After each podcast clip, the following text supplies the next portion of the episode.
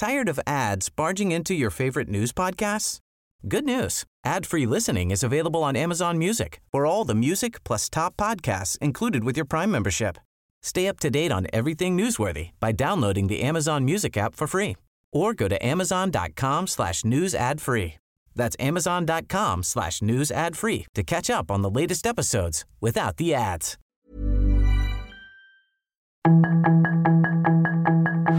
Tarde a tarde, lo que necesitas saber de forma ligera con un tono accesible.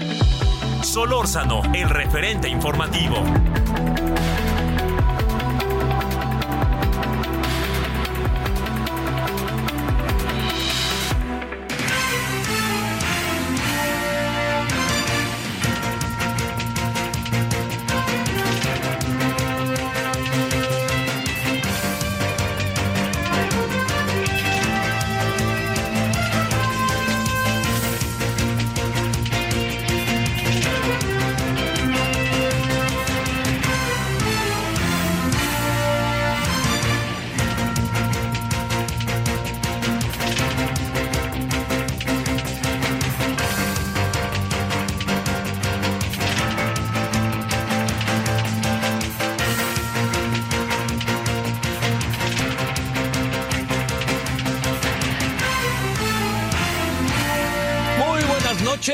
Tardes, noches. Estamos eh, como todos los días a través de Heraldo Radio, referente de la noche, 98.5 de FM desde la Ciudad de México.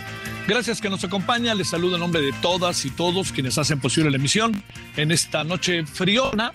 Eh, le voy a decir por qué friona, a lo mejor usted no la sienta así. Eh, hoy no estamos transmitiendo desde la Ciudad de México, sino desde Pachuca de Soto, la capital del estado de Hidalgo. Y estamos acá, les saludo al servidor Javier Solórzano y todo el equipo, porque eh, estamos eh, participando eh, de una ceremonia que tiene que ver con el fútbol. Año con año, el grupo Pachuca ha desarrollado un proceso de organización respecto a, lo- lo- lo- le diría yo, las formas en que el fútbol hoy también se deben de ver, de manera profesional, seria, de reconocimientos, de orgullos, de pasiones como tiene el fútbol. Y entonces año con año ellos eh, llevan a cabo eh, lo que se llama la ceremonia de investidura del Salón de la Fama. Entonces, pues si usted es aficionado al fútbol, le debo de decir que por aquí pasa cada jugador y cada jugadora que uno verdaderamente se queda, créame, sorprendido. Jugadorazos que vivieron otro tiempo y generaron otras pasiones. Entonces, hoy vamos a estar aquí, estaré aquí, eh, le debo decir, en mi condición de qué, a decir, bueno, que vas al borlote. Pues bueno, exactamente al borlote no voy, aunque pudiera parecer. Eh, yo formo parte de un comité que tiene que ver con el Salón de la Fama, participo también en algunas ocasiones en la conducción de la ceremonia y hoy estamos aquí desde Pachuca en estas preciosas instalaciones que tiene la, el Club Pachuca, que está en donde se encuentra. Eh, si usted viene a Pachuca, a lo mejor ha visto un balón de fútbol con hexágonos, lo ve desde la avenida principal, bueno, desde lo que nos lleva al centro de la ciudad de Pachuca, y ahí podrá ver claramente, pues ese es eh, donde se encuentra una del Salón de la Fama, ahí se encuentra, ahí, que esto es muy importante, un museo, un museo interactivo. Si usted le gusta el fútbol, oiga, ahora ya no podemos decir que si los hombres o las mujeres, si le gusta el fútbol como genérico, no deje de venir aquí un fin de semana, se mete al museo, es interactivo, a sus hijos les va a fascinar si son futboleros. El gran problema si viene de la Ciudad de México es salir de la Ciudad de México, ¿no? Ya ve que siempre eso es verdaderamente una tormenta para decirlo menos. Entonces, si usted sale de la Ciudad de México, pues nomás tome en cuenta el tiempo en que sale de la ciudad, si viene en fin de semana temprano, porque también acuérdese que por aquí se va la IFA, al Aeropuerto Internacional Felipe Ángeles, y entonces pues ahí se junta algo de tránsito, pero le diría, a ver, ya muchas de las áreas que eran verdaderamente intransitables ya no lo son, sigue habiendo muchos arreglos, pero uno puede con toda tranquilidad y con toda facilidad este, transitar de ida y de vuelta, ¿no? Para que si usted viene, se echa aquí unos pastes, ve los partidos, ve, ve, el Salón de la Fama, que es bellísimo, ve además este, el gran auditorio Ben Gurión, que se encuentra enfrente de donde está el museo, y está bien, estará pasándosela bien. Entonces, eh, yo le diría algo para, para cerrar antes de irnos al resumen.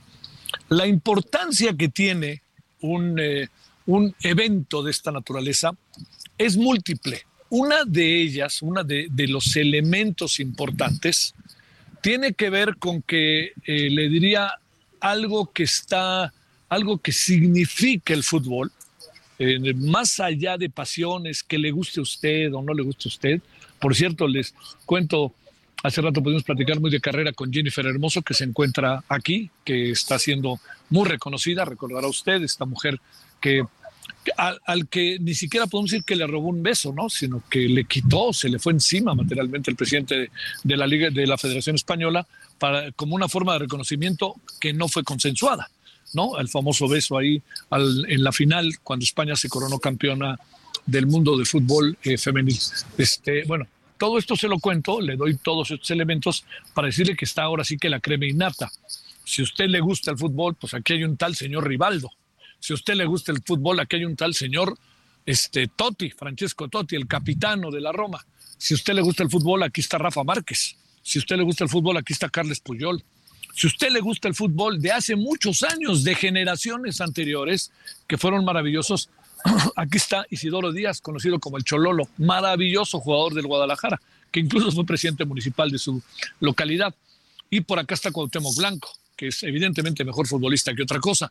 Y está Sague, eh, Saguiño, el que va a recibir la, va, quien va a ser ingresado, que va a ser, que va a formar parte del Salón de la Fama es su papá, que para los que son futboleros recordarán que fue un extraordinario centro delantero que, que vino a jugar aquí al América y que él no estuvo mucho tiempo, pero el tiempo que estuvo fue verdaderamente se convirtió en un ídolo importantísimo y logró romper ese esquema en que el América nomás no se coronaba, se coronaba porque se coronaban nuestras chivas, y gracias a él, a Arlindo, a Fragoso, a toda esa eh, generación de futbolistas, el América pudo coronarse por ahí del año 65, 66, si yo mal no recuerdo. Pero bueno, todo esto se lo cuento porque aquí está la historia del fútbol. Hablamos la historia de hombres y mujeres, porque también hay mujeres que van a ser ingresadas al Salón de la Fama. Esta Petriña, que es una centro, fue una, es fue una jugadora brasileña créame qué decepción. Quienes la vieron jugar me podrán, este, me podrán compartir todo ello.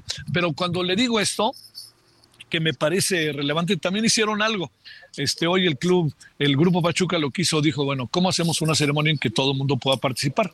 No está TV Azteca, que TV Azteca generalmente no le gusta estar en nada, de no ser lo de ellos, pero están dos conductores de TUDN, Televisa, dos conductores de Fox y dos conductores de ESPN. Entonces se van alternando la participación. Y eso está bien, hombre, porque es una ceremonia de todos. Yo entiendo que la hace el Club Pachuca, pero es de todos.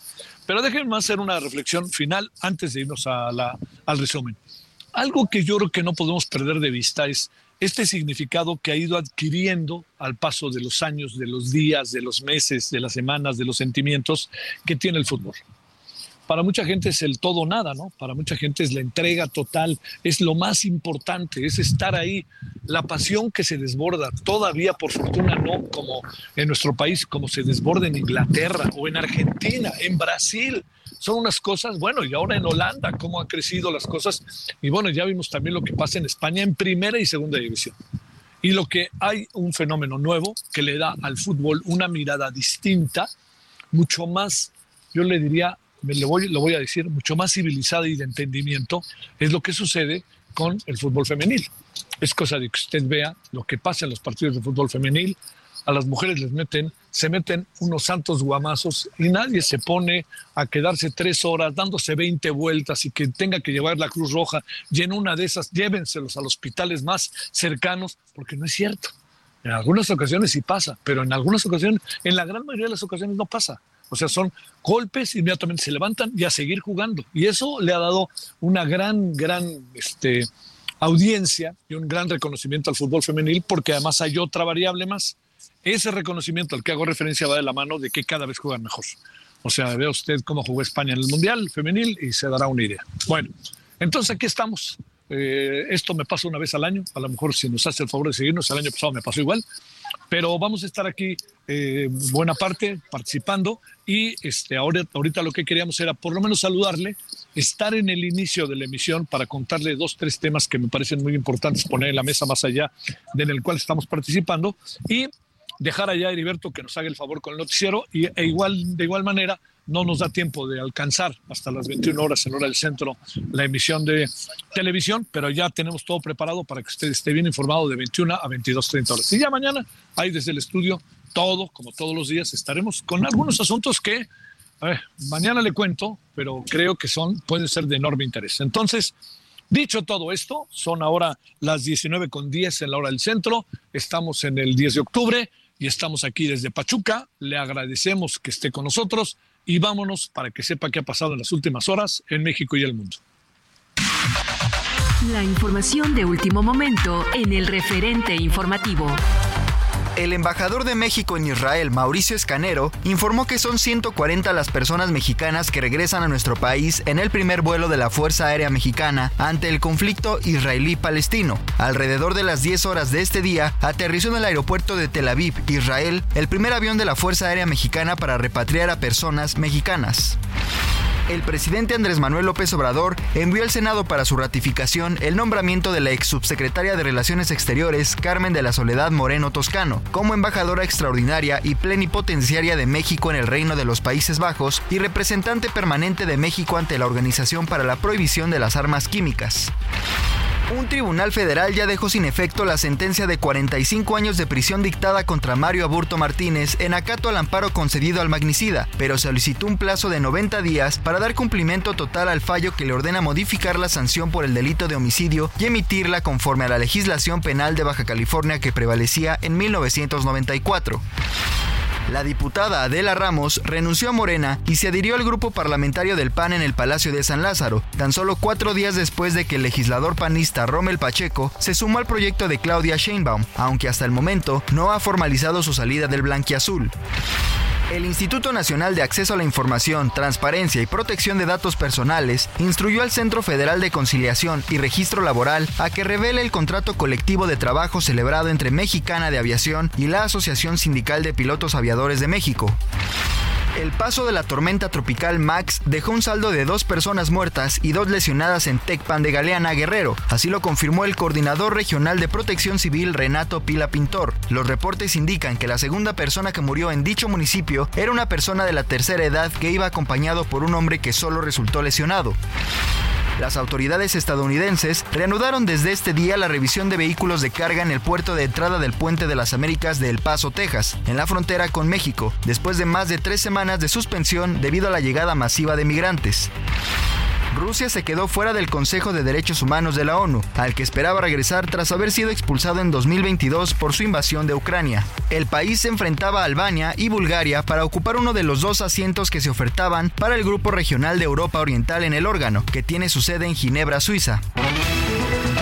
Sus comentarios y opiniones son muy importantes. Escribe a Javier Solórzano en el WhatsApp 5574 50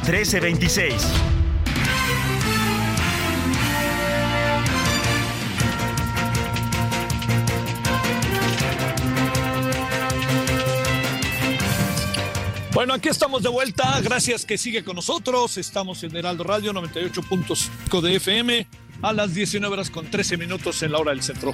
Eh, mire, dentro de, los asuntos que, creo que ameritan nuestra plena atención, eh, hay uno que hoy se ha discutido parte del en el INE, que es el tema de si de las nueve candidaturas, de las nueve gubernaturas en juego, cuántas deben de ser bueno, en género, cuántos deben ser para hombres y cuántos para mujeres.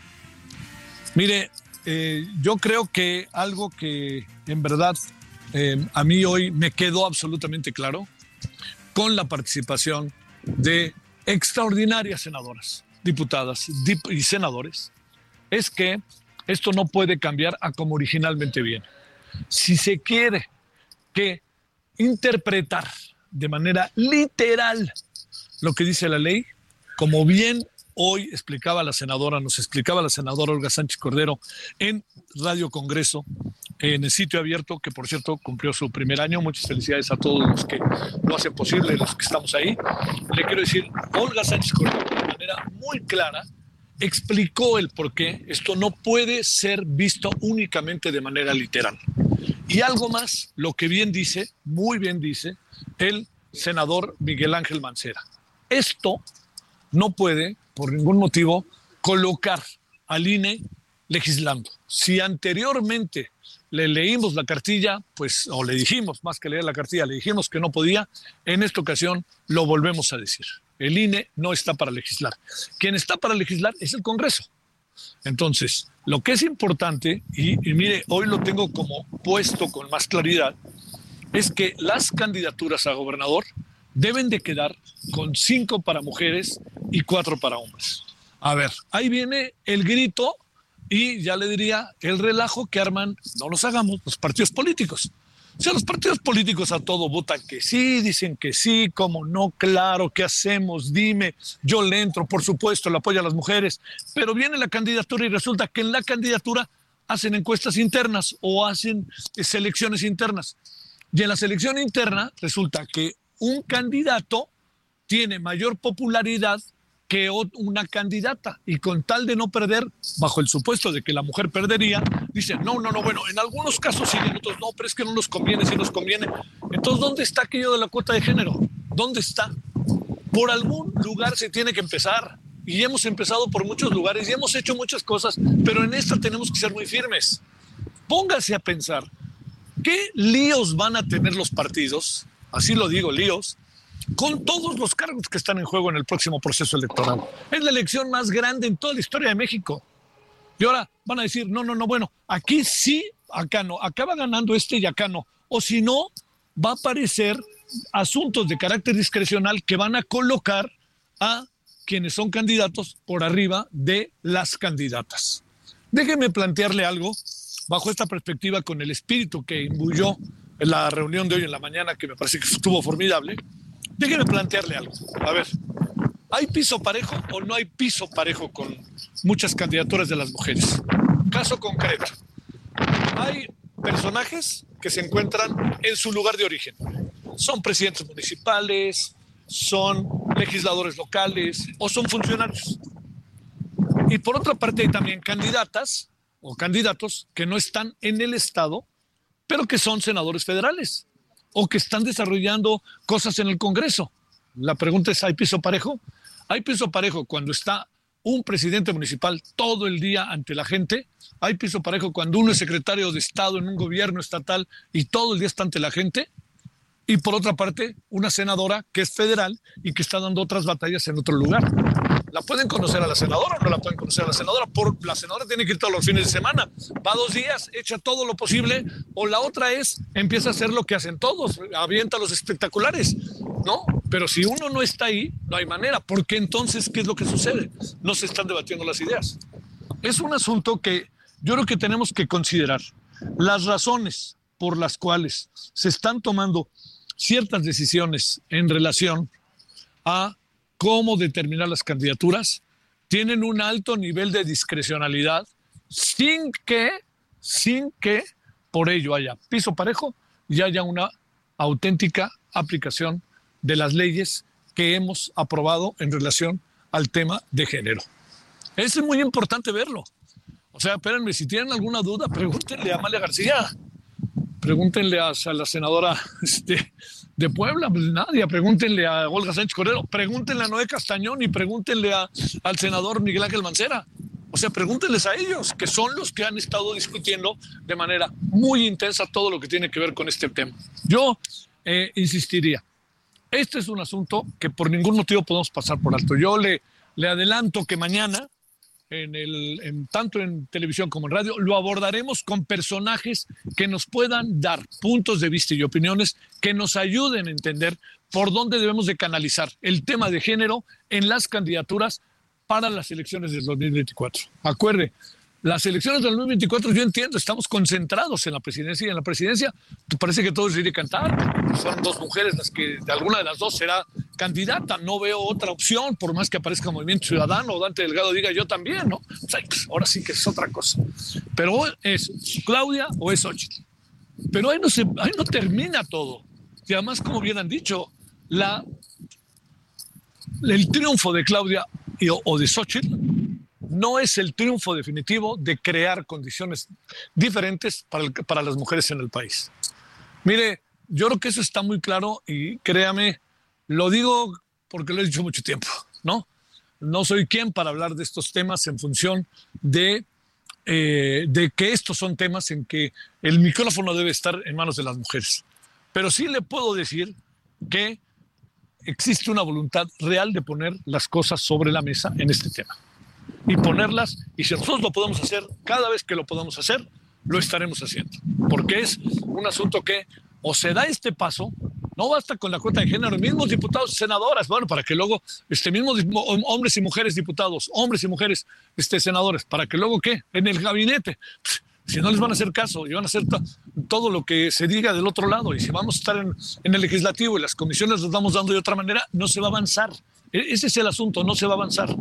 Y esta irrupción del tiempo de las mujeres, pues tiene que ver con muchas cosas que usted y yo, que usted y yo identificamos, sea usted hombre o mujer, mujer o hombre, identificamos. Hay muchas cosas que si no les damos el giro, el giro, nos vamos a, nos vamos a acabar enquistando en formas que a lo largo de décadas, de siglos, hemos estado en ellas y que cada vez tenemos más evidencia que tenemos que transformarla. Punto y seguido. Déjenme contarle otra cosa rápidamente, antes de irnos a la pausa. Eh, algo que empieza a perfilarse, tanto con Claudia Sheinbaum como con eh, eh, Xochitl Galvez, es el tema de quiénes conformarán su equipo. ¿Quiénes serán su equipo? ¿Dónde están? O sea, a ver, hombres y mujeres que van a estar con ellas. Acuérdense, yo soy de la idea de que el equipo puede marcar destino, ¿eh? O sea, si Claudia Sheinbaum no elige bien, Claudia, we have a problem. Si Xochitl no, gira, no, no decide bien su equipo, Xochitl, we have a problem, como la película aquella, ¿no? Lo que quiero decir es esto. Xochitl tiene en su entorno cosas que le pueden ser de enorme utilidad, pero cosas que las puede, que, que a lo mejor las tiene que cargar. Estamos llamándoles ciertos militantes, ciertos personajes del PRI, ciertos personajes del PAN y ciertos personajes del PRD. Y no nos hagamos. Claudia Sheinbaum ahí trae, ya me dio una bronca. ¿Cuál es esa bronca? Pues quienes están a favor de eh, Omar García Harfuch, lo que representan al interior de las fuerzas políticas de Morena y de el grupo y la alianza, y quienes están a favor de Clara Brugada. Aquí no hay ni buenos ni malos. O sea, aquí es, tú tienes que decidir por dónde quieres seguir. Pero yo le diría, Clara Brugada representa una corriente de opinión Omar García Harfuch representa otra corriente de opinión. Y la pregunta, la pregunta aquí es qué vamos a hacer y qué es lo que van a hacer. Porque junto con esa definición, habrá que ver qué tanta capacidad de maniobra y de acción tiene Claudia Sheinbaum para, sea la decisión que sea, buscar los equilibrios al interior, pero no tener que empezar a abrir la puerta para que haya cuotas y cuotas y cuotas y tráeme a fulanito, tráeme a perenganito, porque eso no nos va a llevar a ningún lado. Y como lo digo esto, también lo digo para Xochitl Galvez. Algunos de los personajes que se han mencionado para Xochitl Galvez, para que participen en su equipo, híjole, híjole, híjole, oiga, pues son muchos de esos personajes que uno pues ya no quiere ver, ¿no? Y que muchas muchas votaciones lo que han hecho es tratar de hacerlos a un lado. Lo que sí creo que cada vez es más claro es que los equipos que elijan una y otra van a ser fundamentales para el desarrollo de campaña y para el ánimo ciudadano y para que en caso de que ganen, la forma en que van a gobernar. La gran pregunta hoy es, ¿podemos seguir con cuotas para gobernar? ¿Podemos seguir con yo necesito 90% de lealtad y 10% de capacidad? Perdóneme, ¿quién ha dicho que la lealtad y la capacidad están peleadas? Pues solamente quién ya sabe quién, ¿no? O sea, como si no hubiera gente que pudiera ser leal, no corrupta y capaz. Necesitamos nuevas generaciones nuevas generaciones que nos gobiernan y hay que ir por ellas. Pero si de manera paralela estamos aventando toda la caballería contra la educación superior, pues yo quisiera saber cómo le vamos a hacer, ¿no? Son muchas cosas al mismo tiempo las que están en juego. Y cerraría diciéndole, no vaya a ser que los equipos acaben siendo un dique en contra de las candidatas. Las candidatas tienen que saber colocar este proceso de Plaza Sésamo cerca, lejos. ¿Quiénes están cerca? ¿Quiénes están lejos? Sí, Claudia Sheinbaum y Xochitl Gálvez no tiene, no tienen cerca a la gente que les hace pensar, que los, les dice lo que piensan y no están en el tema de a sus órdenes, jefe, yo le diría, pues este, si no los tiene a esos, el destino, el equipo será el destino de las candidatas. Pausa. Ahorita regresa Heriberto con usted.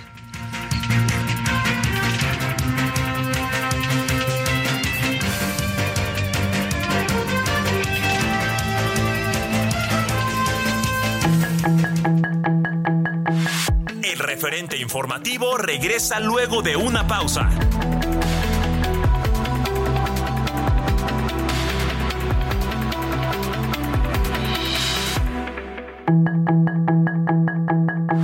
Estamos de regreso con el referente informativo.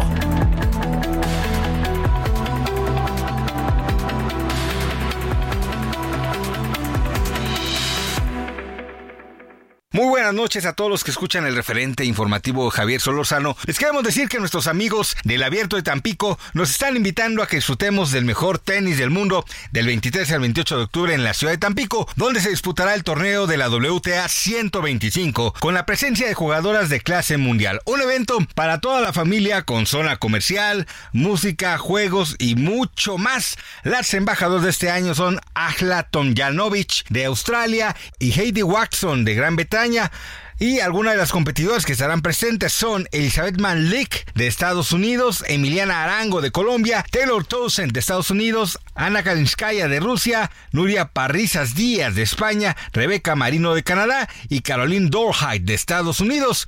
Búsquenlos ya en Facebook e Instagram como Abierto de Tenis Tampico o en su página abiertotampico.com. Abierto Tampico, un evento para todos. Muchas gracias. Seguimos con el referente informativo Javier Solorzano.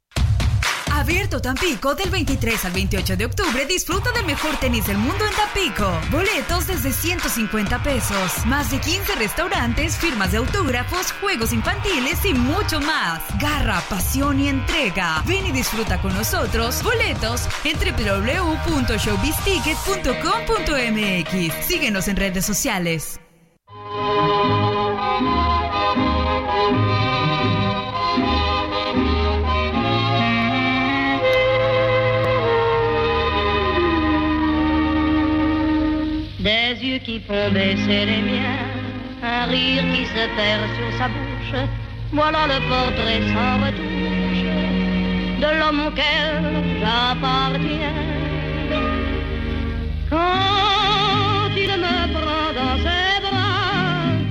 Edith Giovanna Gasson es considerada como una de las mejores artistas francesas del siglo XX y es recordada por haberle hecho frente a los nazis a través de la música.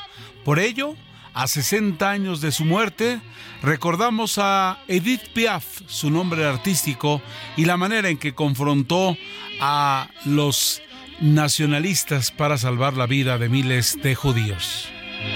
dont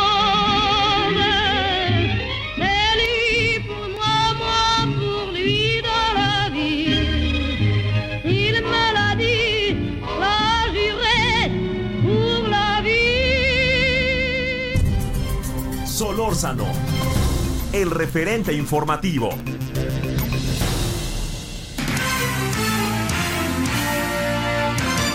...633, 7 con 33, 633 en Tepic, Nayarit. ¿Cómo están ustedes amigos de Heraldo Radio allá en Nayarit? Muchas gracias por su sintonía en el 103.3 de FM. Saludamos a toda la cadena del Heraldo Radio a nivel nacional, Guadalajara, Jalisco 100.3, Monterrey, Nuevo León 99.7, Ciudad de México 98.5 y en el transcurso de esta emisión estaremos llevándole a usted lo más importante y saludando a todos los amigos que nos acompañan en toda la cadena. Vamos a la información, vamos a la información porque en el cuarto día de la guerra en curso entre Israel y Hamas van, de mil van más ya de 1.700 muertos en un conteo muy preliminar, en un conflicto que se espera se agrave después de la irrupción violenta, sorpresiva, brutal del grupo Hamas al sur de Israel.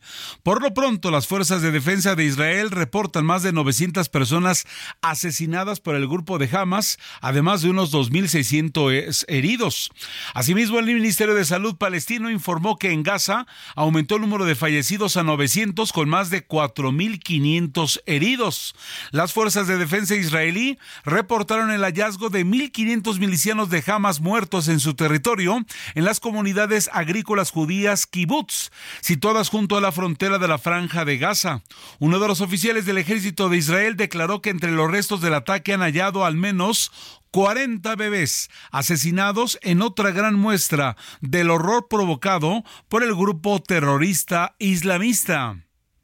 En más información, el ejército de Israel anunció la muerte de dos altos funcionarios del grupo Hamas, Yawad Abu Shamala, ministro de Economía de la Franja de Gaza y administrador de los fondos de la organización, así como Zakaira Abu Maamer, uno de los altos miembros del buró político de la organización. Ambos, de acuerdo a información preliminar, fallecieron durante bombarderos aéreos efectuados la noche pasada, según indicaron desde la Fuerza Aérea de Israel. En más información, la Secretaría de Relaciones Exteriores ha informado que en el primer avión de la Fuerza Aérea Mexicana enviado a Israel regresan 140 mexicanos y en segundo vuelo serían 130 las personas que regresen al país. Entre las personas que abordaron este viernes, eh, este día, perdón, el primer vuelo de regreso a nuestro país, está el equipo mexicano de gimnasia rítmica que se encontraba en Israel realizando un campeonato de entrenamiento, un campeonato de entrenamiento para los próximos Juegos Panamericanos a celebrarse en Chile. En un video en redes, las atletas habían expresado su agradecimiento a la gente que estuvo al pendiente a su regreso. Hola, buenas noches. Pues estamos muy agradecidas. Somos el equipo nacional de gimnasia rítmica. Nos encontrábamos aquí en Israel en un campamento de preparación rumbo a los Juegos Panamericanos. Y bueno, más que nada agradecer verdaderamente a todo el gobierno del estado, a toda la gente que nos ha apoyado. Por fin vamos a regresar a casa. Estamos muy emocionadas y felices. Y bueno, pronto nos vemos en México. Atletas nacionales habían puesto un video donde solicitaban a las autoridades que la sacaran por favor del horror de esta de esta hasta el momento llamada guerra. Vamos también con mi compañera Noemí Gutiérrez, quien nos tiene los detalles de este primer vuelo para repatriar a nuestros conacionales. Noemí Gutiérrez, reportera de Heraldo Media Group. Adelante.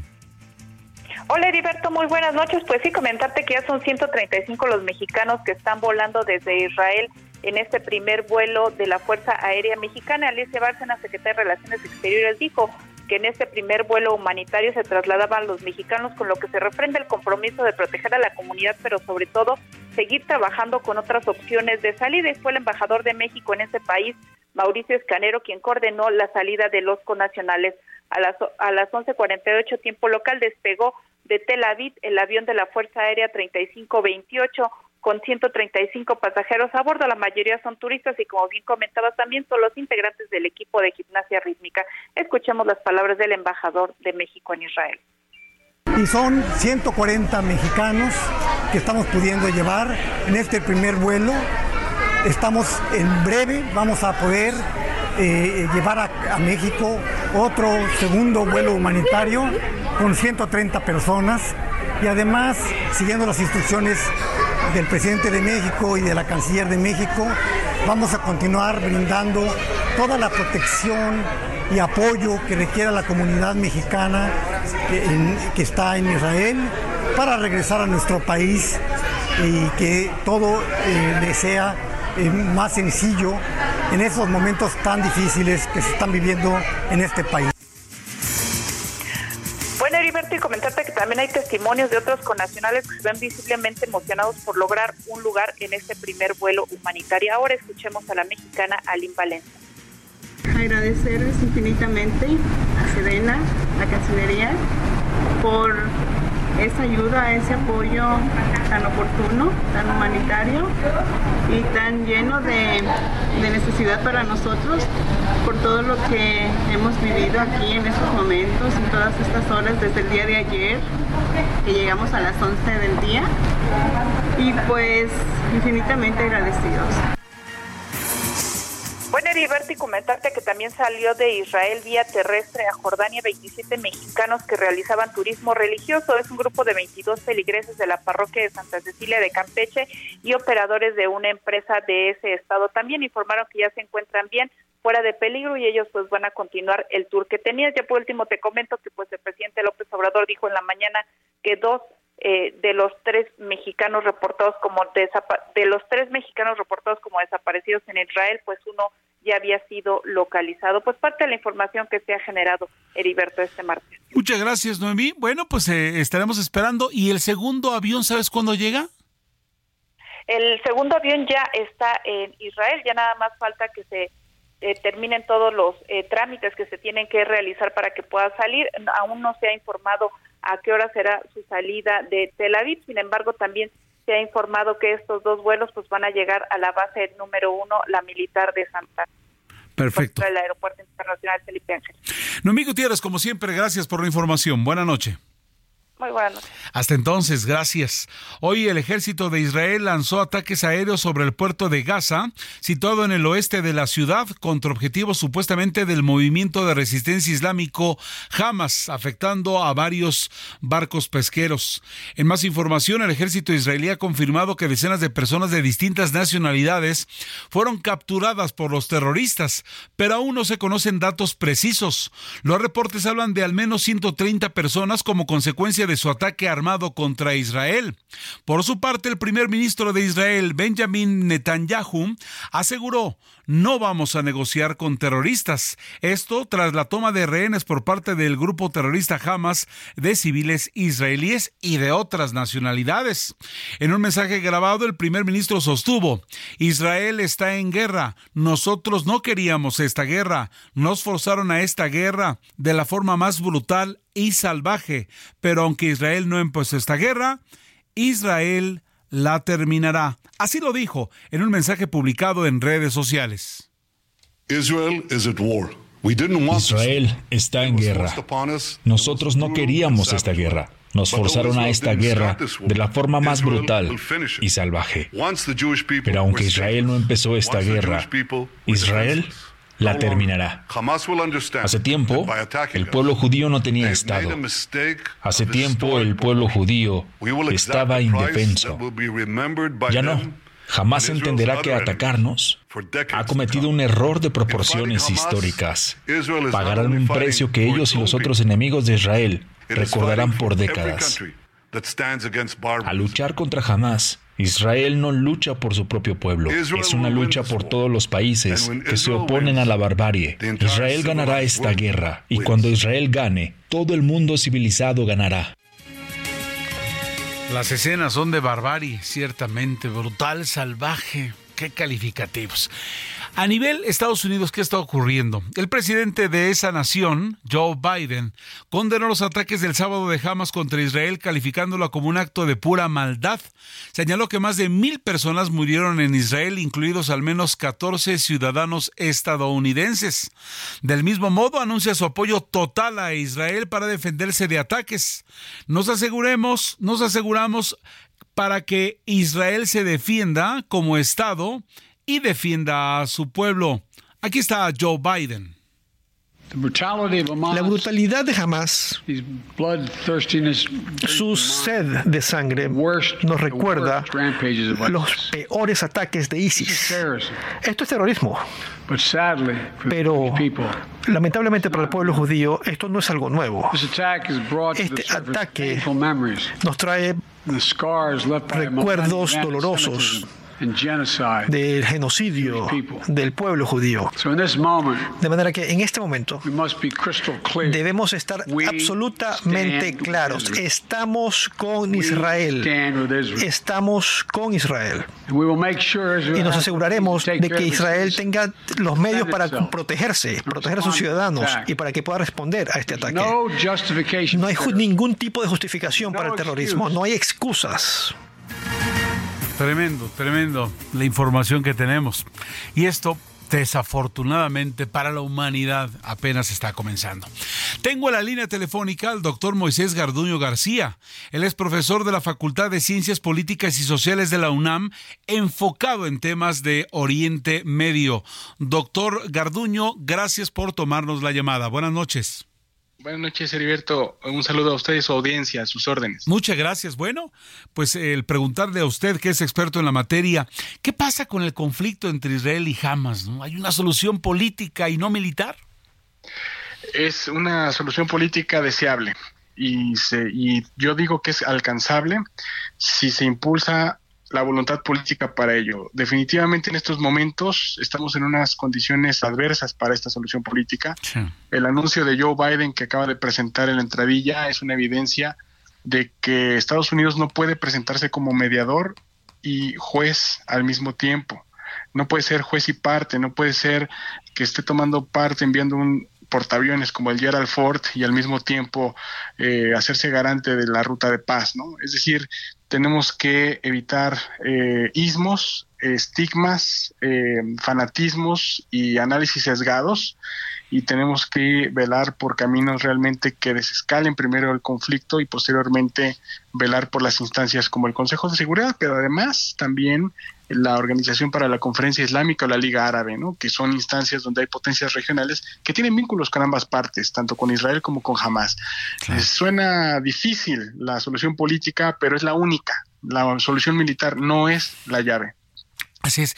Y es que eh, eh, la inmediata, la primera vez que se escuchó a la autoridad israelí que dijo, eh, palabras más, palabras menos, se van a acordar de, la manera en que va a responder el israelí, pues no presagia algo que, que busquen brindar la mano, sino una respuesta más allá de contundente, ¿no, doctor?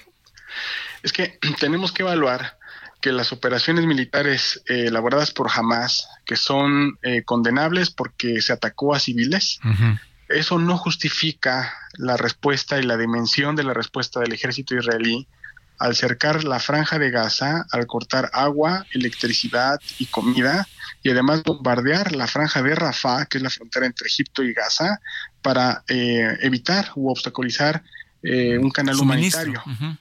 Eso es Sí, eso es totalmente eh, condenable, tal como lo ha hecho Hamas con los rehenes eh, israelíes. Y mm, sin embargo ha sido la fórmula que ha utilizado Israel a lo largo de todos estos años y ya vimos que no ha funcionado. ¿Por qué la repite y con este grado del abuso del uso de la fuerza? Eso es lo que tenemos que reflexionar como sociedad civil y llamar a nuestros gobiernos a una solución, eh, como digo, una solución política integral y crítica con comunicación con todos los actores, ¿no? Así es. Luego también eh, el asunto de de lo sorpresivo, ¿no? Y es que a todos creo que el fin de semana nos tomó por sorpresa de una inusitada eh, reacción contra civiles, ¿no? Creo que es lo que más duele en este conflicto. de los dos lados, ¿eh? Totalmente de acuerdo y ha sido histórico esto. Eh, lamentablemente, agencias de Naciones Unidas para los Refugiados documentan que de las bajas que hemos tenido en los últimos años en este conflicto, el 95% de ellas han sido palestinas. Todas las vidas valen igual, israelíes y palestinas. Pero no hay que dejar de contar que estos números son vidas, son historias, son familias enteras que definitivamente van a sembrar pues un rencor que va a ser una clave explicativa para ver todo lo que estamos viendo ahorita lo que es violencia siembra violencia y traerá, traerá violencia en el futuro. Por eso insisto en que la solución militar pues no es la llave, a pesar de que hay actores involucrados en que pues la guerra sea la solución, las corporaciones militares, actores políticos que no quieren dejar su lugar de enunciación, cúpulas políticas en Hamas, en la Autoridad Nacional Palestina, también en partidos políticos israelíes como Likud y sobre todo en el partido de derecha ultranacionalista con el cual Benjamin Netanyahu formó gobierno de unidad después de la crisis de la reforma judicial. Personajes como Ben Gvir, como Smotrich, están al mismo nivel que Ismael Janilla y la cúpula de Hamas. Esto es un choque de barbaries y esto no es eh, lo que el pueblo palestino ni el pueblo israelí necesitan. Luego, además, eh, eh, los toma a Israel y al premier Netanyahu en, en, una posición, en un momento político donde había mucha división, etcétera, y esto pues eh, ya lo sabemos, cuando ocurre algo, eh, es lo usual que todas las fuerzas políticas se agrupen detrás del conflicto, detrás de un enemigo en común en este caso, y pues puede venir lo peor, ¿no? Tal y como usted está mencionando, porque esta clase de, personajes que realmente son muy duros, pues van a empezar a tomar decisiones y a presionar para que las respuestas eh, sean muy contundentes. Sí, se nos fue, pero eso es lo que vislumbramos, ¿no? Nos está abriendo el panorama el doctor Moisés Garduño García eh, en torno a que se vienen momentos con los cuales, pues, se vislumbra, se vislumbra el, el asunto con, vamos, con, de verdad, muy, pero muy peligroso. Él, él, él nos mostraba, no es el mejor camino, de verdad que nadie lo quiere, pero las cosas desafortunadamente por ahí están. También vamos a tener al rato eh, una charla, vamos a estar tratando de tener una charla con un mexicano residente allá en, en, en Israel, ¿no? Tengo al doctor Garduño otra vez en la línea. Doctor, platicábamos con usted en torno a estos personajes que usted mencionaba de la política israelí, que definitivamente pues son, son eh, personajes duros, muy difíciles, que les gusta la confrontación, la guerra de alto impacto, porque esto para sus aspiraciones políticas es bueno. Vamos a tomar el ejemplo de Isaac Rabin, que fue un político israelí que firmó los acuerdos de Oslo con Yasser Arafat cuando medió Estados Unidos a través de la presidencia de Bill Clinton. Eh, a Rabin le costó la vida la firma de sus acuerdos. De paz. Eh, Anwar Sadat cuando firmó la paz o al menos el reconocimiento del Estado de Israel en Egipto después de los acuerdos de Campo David en 1978, ¿También? a Anwar Sadat le costó la vida. ¿También? Esto lo hemos comentado en otros espacios solamente para dar una evidencia de que hay gente que está en contra de la paz.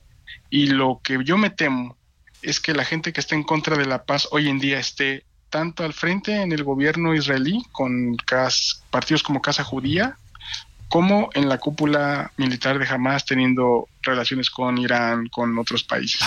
Eso son los radicalismos que tenemos que evitar eh, como sociedad civil, poner atención y poner por delante de esas personas la dignidad humana. Oiga, doctor, e-, ¿era cierto que, que también por allí eh, lo que mucha gente comenta es que Hamas hace esta acción motivado porque en apariencia eh, había como preacuerdos entre Israel y Arabia Saudita para tener eh, algo de paz en esa zona? Bueno, hay un actor fundamental que en este acercamiento eh, entre Irán y Arabia Saudita está muy interesado en la pacificación del Medio Oriente por motivos económicos y este es China. A China le interesa un Medio Oriente lo más eh, tranquilo posible para garantizar el flujo energético del Golfo Pérsico que tiene más del 65% de las reservas petroleras a nivel mundial y que China eh, necesita junto con el carbón para seguir adelante con su proyecto económico de la nueva ruta de la seda. Y eh, esto es una, un claro desafío a otras potencias que históricamente han tenido una preponderancia en el Golfo Pérsico, particularmente Estados Unidos, Gran Bretaña, Francia. con sus aliados, con Israel, ¿no? Por supuesto, con aliados con Israel desde hace muchos años, sobre todo después de la Segunda Guerra Mundial. Y eh, este conflicto viene un poco a sacudir esos eh, intentos de normalizar las relaciones diplomáticas entre Irán y Arabia Saudita, y ahora los puntos suspensivos se están escribiendo porque no sabemos las reacciones que va a tomar Arabia Saudita, no con China y con Irán, con quienes ya firmó, incluso entraron a los BRICS, sino sobre todo con eh, el proceso de normalización con Israel que yo presumo, desde mi punto de vista, tiene que suspender el, proceso de normalización Mohammed bin Salman, porque firmar un acuerdo de normalización en estas circunstancias, eh, con un gobierno ultranacionalista, es un golpe político muy fuerte para la popularidad de Mohammed bin Salman considerando que solamente el 2% de la población saudí apoya la normalización entre el reino e Israel. Híjole, se, va complicando, se va complicando. La última pregunta. ¿Hamas es peor que ISIS porque también se les compara como los talibanes, doctor? Eh, yo no podría comparar a Hamas con el movimiento del Estado Islámico por varias razones. Número uno, Hamas, eh, su acrónimo en árabe quiere decir Harakat al-Mukawam al-Islamiyya, movimiento de resistencia islámico que se divide en brazos político, social, eh, militar y estudiantil. El brazo militar es el que ahorita tiene todos los reflectores, las brigadas Al-Qassam son, pero el brazo político y social construye clínicas, construye escuelas y compensa las condiciones de vida a la que muchos palestinos han sido aventados por la ocupación militar. Terribles. Esto explica a grandes rasgos el apoyo social que tiene Hamas dentro de un sector palestino importante, que no representa a toda Palestina, es cierto, pero ganó elecciones en el año 2006 y esto es una evidencia a tomar en cuenta para los negociadores políticos. Por eso yo decía que en caso de buscar una articulación, un mecanismo de diálogo real, eh, así como Estados Unidos buscó negociar con los talibanes cuando cerró el episodio de Afganistán, primero los consideraba como terroristas. Después los se talibanes, que sentar a platicar con y ellos. Trump, a pesar de que todo lo malo que ha hecho Trump en términos, digamos, maniqueos y las críticas que ha llevado el expresidente estadounidense, fue el que llevó a la mesa de negociación a Estados Unidos para intentar darle una salida lo más decorosa posible a Estados Unidos de Afganistán y tuvo que sentarse con negociar con los talibanes. Entonces, Ahora eh, eh, yo vería a estos grupos, insisto, no con etiquetas, porque el terrorismo es un término sumamente ambiguo. El terrorista de uno siempre es el libertador del otro. Doctor Moisés, de quién lo diga. Le agradeceremos que estemos en contacto para charlar más con usted y muchas gracias por su intervención esta noche. Vamos a corte. Doctor Moisés Garduño García, vamos a una pausa y regresamos. El referente informativo regresa luego de una pausa.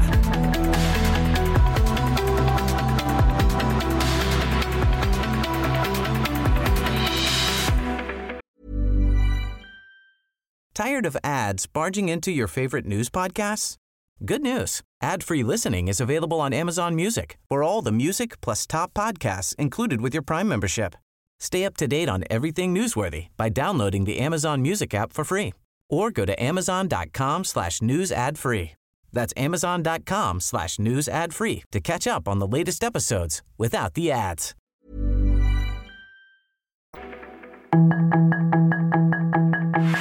Estamos de regreso con el referente informativo.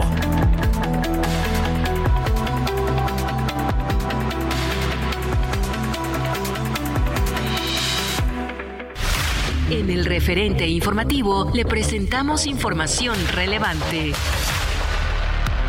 Parte de Israel, el avión de la Sedena que trae de vuelta a 140 mexicanos. Buscan rescatar a 32 yucatecos atrapados en la guerra en Israel. Tres de ellas son gimnastas. Tribunal deja sin efecto sentencia contra Mario Aburto. Diputada Adela Ramos renuncia a Morena y se suma al PAN. INAI instruye revelar contrato colectivo de Mexicana de Aviación. Tormenta Max deja dos muertos en Guerrero. Huracán Lidia ya es categoría 3, habrá lluvias fuertes y posibles inundaciones en 10 estados. Exgerente financiero de Trump comparece en Nueva York. Rusia queda fuera de Consejo para Derechos Humanos.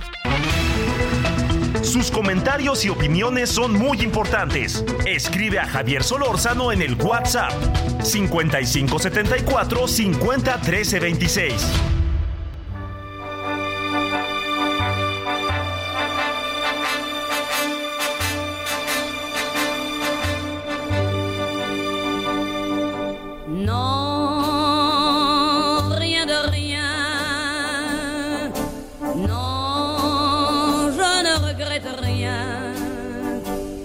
Ni le bien qu'on m'a fait, ni le mal, tout ça m'est bien égal. Non, rien de rien.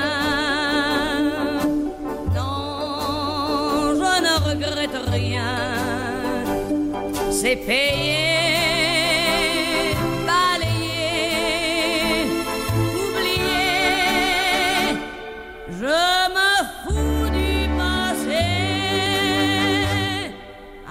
Bueno, estamos escuchando a Edith Piaf.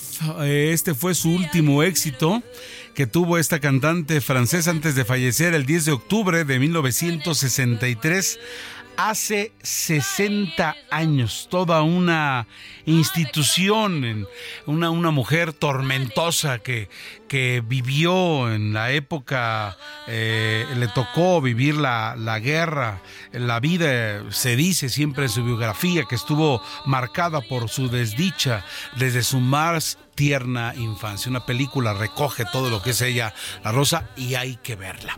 Son las 8 con 3 minutos, es el referente informativo a través del Heraldo Radio.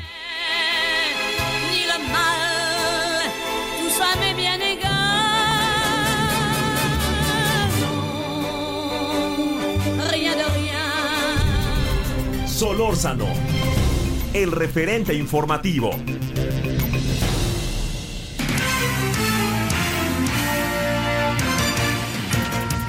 Saludos amigos del Heraldo Radio que nos acompañan en el Altiplano 96.5 de FM. Un saludo muy cordial para ustedes en la zona de Tlaxcala esencialmente y también se llega al mismísimo centro de Puebla de Los Ángeles. Así es, los amigos del Heraldo Radio Altiplano. Heraldo Radio Acapulco 88.9 también.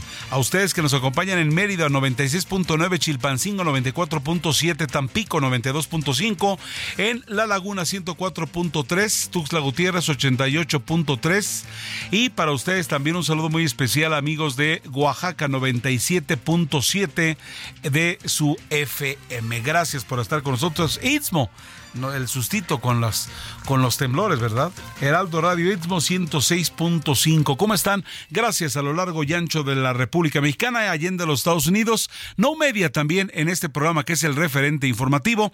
A nombre del titular de este espacio, Javier Solórzano, le saluda Heriberto Vázquez Muñoz. Vamos con eh, Karina Cancino en Nayarit. Ha llegado el día de ayer, 24 horas, está tocando, tocando la puerta. Desafortunadamente el huracán Lidia se ha intensificado este martes rápidamente, huracán de categoría 4 y se prevé incluso que eh, ya toque tierra en el estado de Jalisco. En este instante, el huracán produce lluvias torrenciales en Nayarit, Jalisco, Colima, Michoacán, Guerrero. Vamos con nuestra corresponsal que Karime Cancino, que se encuentra, Karina, que se encuentra en este momento allá en esas tierras. Karina, ¿cómo estás? Buenas noches. ¿Qué tal, Heriberto? Buenas noches, buenas noches a todos y a todas. Pues eh, ya se siente en la parte de la bahía de Banderas estos vientos, estas fuertes, fuertes rachas, a pesar de que pegó en Tomatlán, Jalisco, el huracán en categoría 4, Lidia pues sigue avanzando con los vientos fuertes en esta zona en la que pues principalmente es la turística, sin embargo, lo que más se espera es la crecida de los ríos, los fuertes vientos que podrían eh, pues tener afectaciones sobre los árboles, construcciones y algunas otras en las que bueno eh, ya reportan también que se haya empezado a llevar láminas de algunas viviendas y algunos otros objetos y poco a poco va subiendo y se van sintiendo los efectos de este huracán Lidia en la zona. Sin embargo, eh, pues hay alerta, por lo menos las autoridades de Nayarit mantienen un permanente, eh, una permanente sesión en el Consejo Estatal de Protección Civil, donde se ha anunciado, entre otras cosas, que se ha hecho un fondo de 30 millones de pesos para que se pueda atender, dada eh, pues cuando pase el huracán para que se pueda atender la contingencia que deje a su paso el huracán Lidia. Esto pues tanto para infraestructura así como para atender a la población que necesite ser auxiliada en el momento. Hasta ahora solo se habla de fuertes vientos y se habla eh, de posibilidad de que crezcan los ríos y haya inundaciones en las zonas bajas, pero pues son calmas que en cualquier momento pueden cambiar la situación, así que están todos alerta, en los hoteles ya se resguardaron las personas, en la zona norte donde también pues hay riesgo de que se salgan los ríos por las bajadas de agua, eh, hay dispuestos ya los albergues, en total hay 232 en todo Nayarit, en la zona principalmente de Compostela y Bahía de Banderas, se han habilitado ya eh, entre 11 y 12 alrededor de estos de estos números en las zonas altas para que se pueda recibir a las personas que tengan pues alguna afectación por el paso de Lidia. Así están las cosas aquí en Nayarit. Oye, pues qué, qué, qué mal. Por cierto, también nos habéis informado previamente que el gobierno del estado de Nayarit ya anunciaba que fueron suspendidas las actividades en las oficinas gubernamentales, ¿no? Y, y, y cualquier cantidad de actividades. Sí, desde las 12 del día de hoy se suspendieron todas las actividades gubernamentales y les hizo un llamado a eh, pues la iniciativa privada, los comercios, todas estas otras personas para que pues también llamaran a proteger a, sus trabajadores para que no hubieran riesgos. Hoy pues esperaba ya desde ayer lunes que los niños no asistieran a clases porque las escuelas fueron utilizadas justamente como albergues o sitios donde se puedan hacer algunos acopios y lo que resaltó es que también se preparó un mega almacén esto en, la, en las instalaciones de la feria de Tepic donde van a estar llevando todos los acopios de alimentos, víveres y lo que se necesite en dado momento para atender a la población en emergencia. Pues muchas gracias Karina Cancino, estamos al pendiente contigo para más información en el transcurso de los servicios informativos de Heraldo Radio. Muy amable, buenas noches. Muy buenas noches, estamos pendientes. Gracias, Karina. Y por ejemplo, han cancelado vuelo que llevaba provisiones para los eh, damnificados de este huracán Lidia en el aeropuerto eh, internacional Felipe Ángeles. Por el momento se ha cancelado vuelo que llevaba provisiones precisamente por el mal tiempo, ¿no? Hay, hay, hay, fenómenos que, que incluyen paro de actividades y que, y que llegue la ayuda necesaria para el caso. En fin, son las 8 de la noche con 9 minutos, tiempo del centro del país, 8 con 9 minutos. Gracias por continuar con nosotros a través del referente informativo en esta oportunidad. En esta noche les estamos saludando con mucho gusto para tener la información al momento en torno a lo que está ocurriendo en México y el mundo. Más adelante vamos a platicar con usted en torno a, que el tribunal deja sin efecto la sentencia de 45 años contra Mario Aburto, asesino eh, confeso de Luis Donaldo Col Colosio. Y por lo pronto tengo la línea ya a Mayeli Mariscal, que eh, ella nos tiene el reporte de lo que está ocurriendo en el estado de Jalisco. Mayeli, ¿cómo estás? ¿Qué tal? Buenas noches. El huracán Lidia tocó en categoría 4 en las eh, en, en esta comunidad de las Peñitas en Tomatlán, Jalisco, esta tarde y bueno, ya se están sufriendo algunos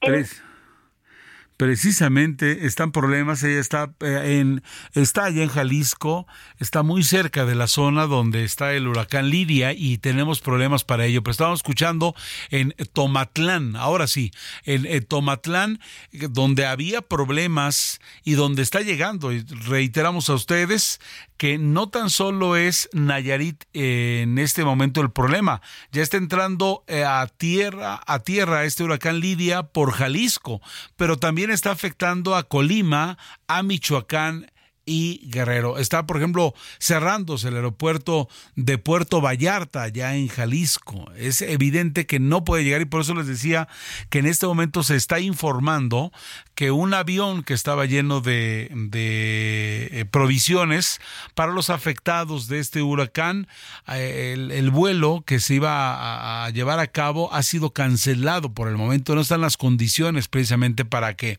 llegue allá a Jalisco y entonces de tal suerte pues eh, estos fuertes vientos que ha provocado que el huracán Lidia llegue a la categoría número 4, pues hace la verdad que, que, haya problemas en torno a toda la actividad.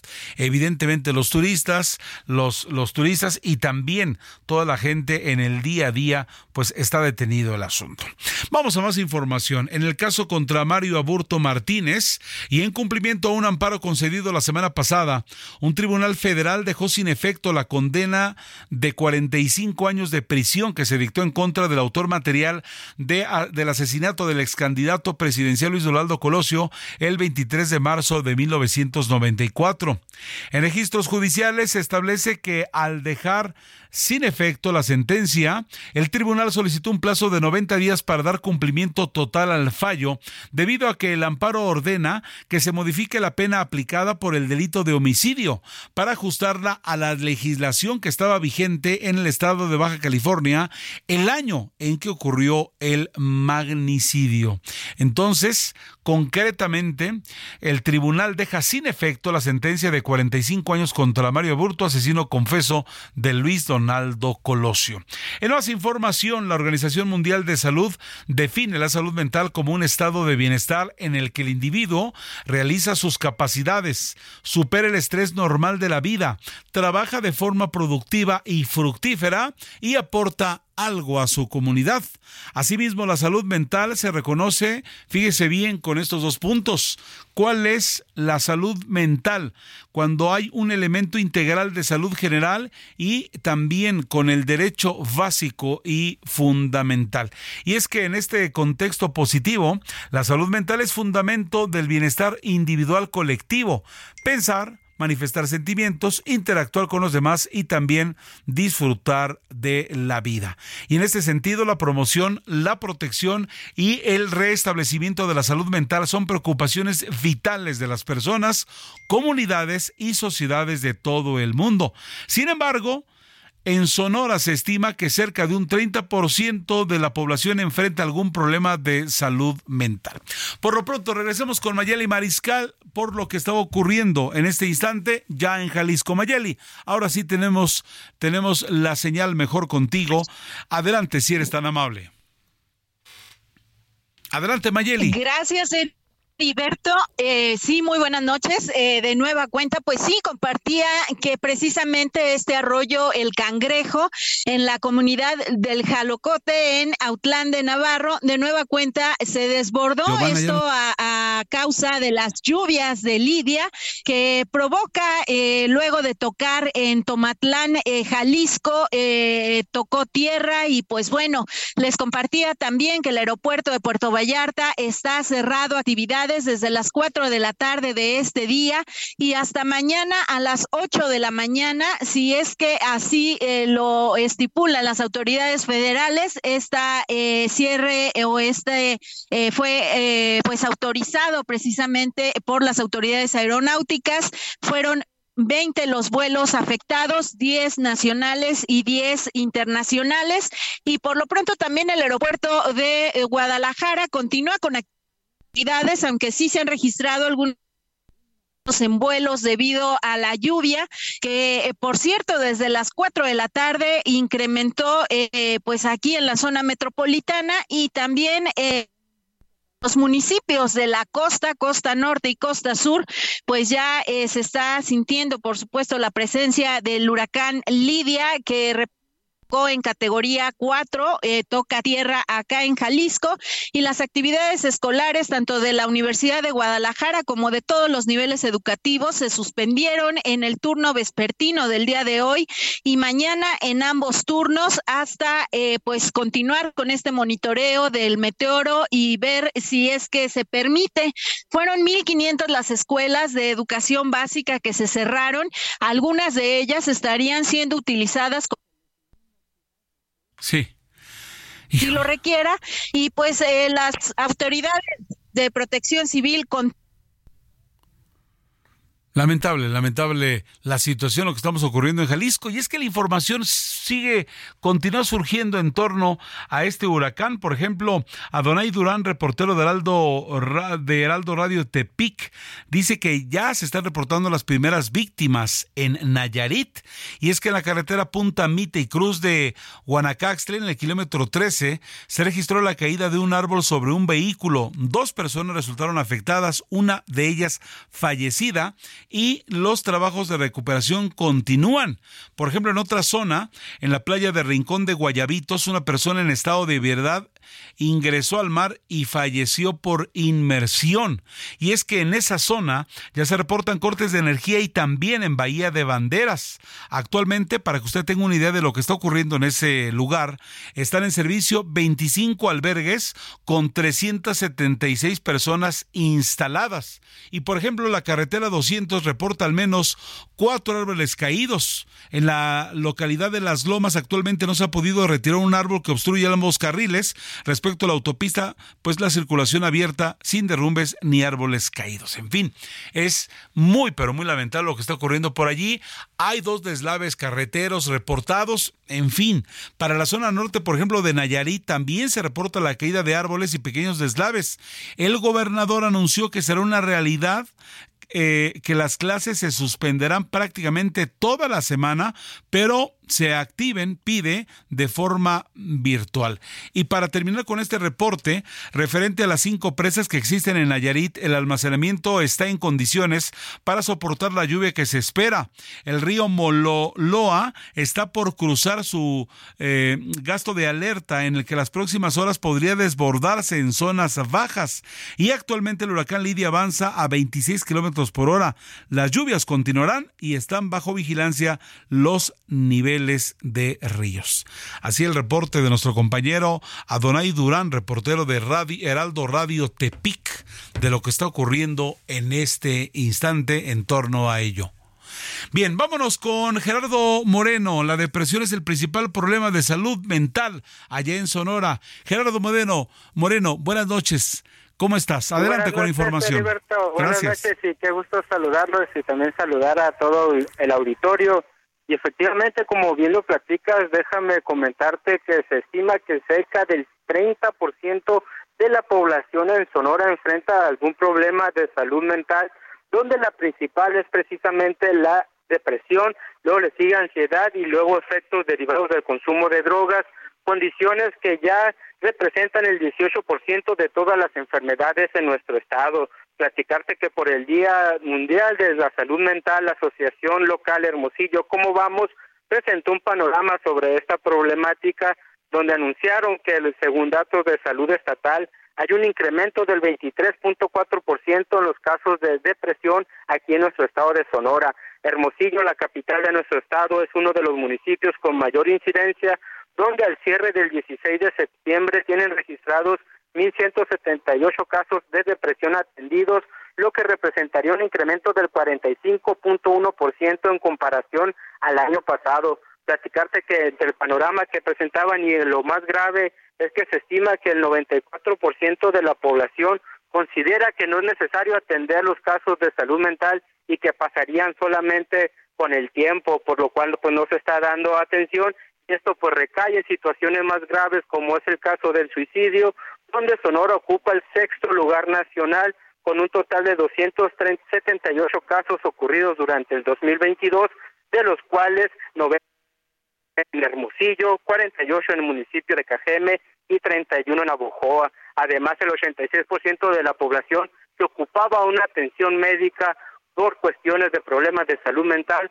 no pudieron encontrar en los centros de salud del sector público un lugar donde ser atendidos. Así la situación en Sonora con este grave problema que debe ser tomado en cuenta, Heriberto. Muchas gracias, Gerardo. Y es que hoy es Día Mundial de la Salud, salud Mental. Saludos hasta Sonora. Gracias, Gerardo Moreno, corresponsal del Aldo Media Group. Tengo en la línea telefónica a César Carabioto. Usted lo conoce, él es senador de Morena. César, ¿cómo está? Buenas noches. Hola, buenas noches, ¿cómo estás? Muchas gracias por tomarnos. Muy amable, de verdad, por tomarnos la llamada. Bueno, pues eh, eh, queríamos preguntarle cómo ve la contienda por la Ciudad de México y si ve usted por allí que hay un riesgo de que Morena pierda este evasión histórico de la izquierda frente a la oposición.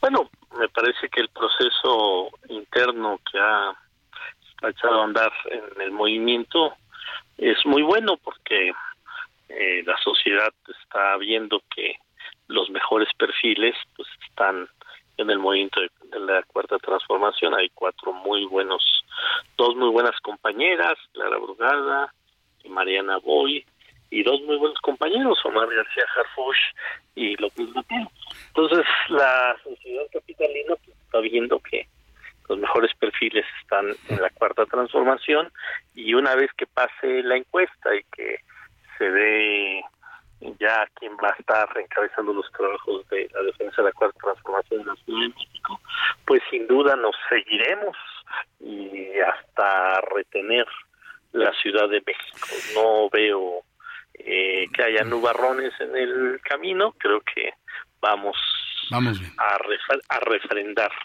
eh, el gobierno en la ciudad. En su calidad de vocero de Clara Brugada, ¿cuáles son las cualidades por las que cree que ella deba ser la coordinadora de la defensa de la transformación en la capital, senador? Bueno, primero es una compañera que desde muy joven ha estado defendiendo las causas pues más eh, justas de la sociedad. Eh, la jovencita se fue a vivir a, a una de las zonas pues con más carencias en, en Iztapalapa y fue construida entonces, eh, su experiencia en todas estas luchas sociales es una de ellas, pues su cercanía con el presidente López Obrador desde pues hace más de 30 años trabajando al lado del presidente López Obrador y también en, recientemente en los últimos eh, dos, dos, 12 años, 14 años, 15 años, pues también haciendo mancuerna con la doctora Claudia Sheinbaum, pues es otra es otra fortaleza de Clara. Tercero, el muy buen trabajo que hizo al frente de la alcaldía Iztapalapa para ir transformando esta alcaldía, pero no solo es que todo el mundo la recuerda en ese último cargo, pero ha sido diputada local, diputado federal, constituyente de la de la recién constitución de la Ciudad de México, procuradora social, y en todos sus cargos ha demostrado capacidad y ha demostrado que es alguien entregada al, trabajo y a las responsabilidades que tiene, y por supuesto que es tiempo de mujeres. Eso indudablemente ayuda, y la otra que gana, que gana la Ciudad de México con Clara Brugada. Finalmente, platíquenos, por favor, de usted. ¿Va por la alcaldía Gustavo Madero? Mira, yo ahorita estoy concentrado justamente primero en ayudar a Claudia Sheinbaum, traigo varias responsabilidades también con la doctora Claudia Sheinbaum en distintos puntos del país. Después ahora pues con esta nueva responsabilidad que que me, que me dio Clara Brugada y que luego con mucho gusto también ando con tareas en el Senado. Y bueno cuando se abra la convocatoria en las alcaldías pues vamos a valorar. Si hay respuesta positiva de la mayoría de la población pues ahí vamos a apuntarnos para competir en Gustavo Madero. Pero mira yo soy un hombre de proyectos soy un hombre de movimiento y donde más se me necesite, ahí voy a estar contribuyendo a fortalecer la cuarta transformación. César Carvioto, senador de Morena, infinitamente agradecido por esta charla. Estemos en contacto si nos lo permite. Muchas gracias. Un fuerte abrazo, un fuerte abrazo a ti y a todo historia. Gracias. Pausa y regresamos con más.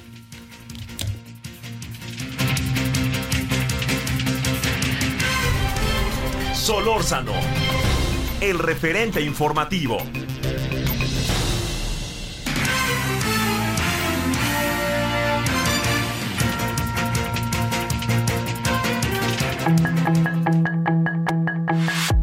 Referente informativo regresa luego de una pausa.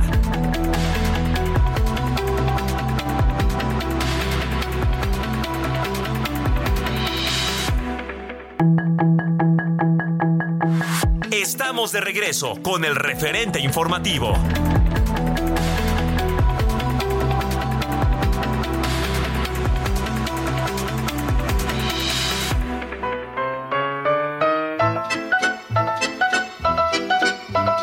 Hace 60 años moría Edith Piaf, una vida tormentosa, se inyectaba morfina, cuando el amor de su vida se iba con ella, se le estrelló un campeón de boxeo francés, este definitivamente una niña mal, eh, eh, eh, una niña que padeció demasiado con una infancia desdichada, una melodramática vida junto a una voz doliente y desgarradora. Todo ello, pues, modeló el estilo lírico de esta cantante francesa, la más grande del siglo XX. Hoy, hace 60 años, fallece. Par la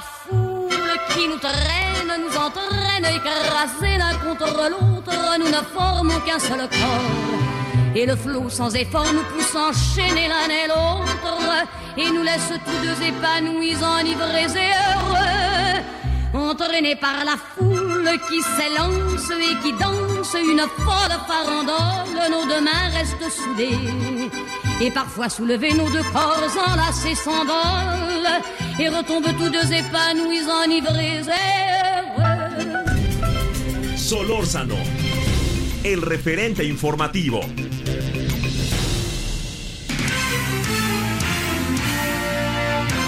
8.32 tiempo del centro. Luego de permanecer retenidos por más de 24 horas, fueron liberados los tres encuestadores de Morena privados de su libertad por autoridades ejidales del municipio de Tila. Es importante señalar que los trabajadores pertenecen a una empresa encuestadora del estado de Sonora y se dedicaban a hacer levantamiento en el marco del proceso interno que se lleva a cabo en Morena para definir al representante de los comités de defensa de la Cuarta Transformación, Lisette Coello corresponsal en Chiapas del Aldo Media Group, tiene más información al respecto. Lisette, buenas noches.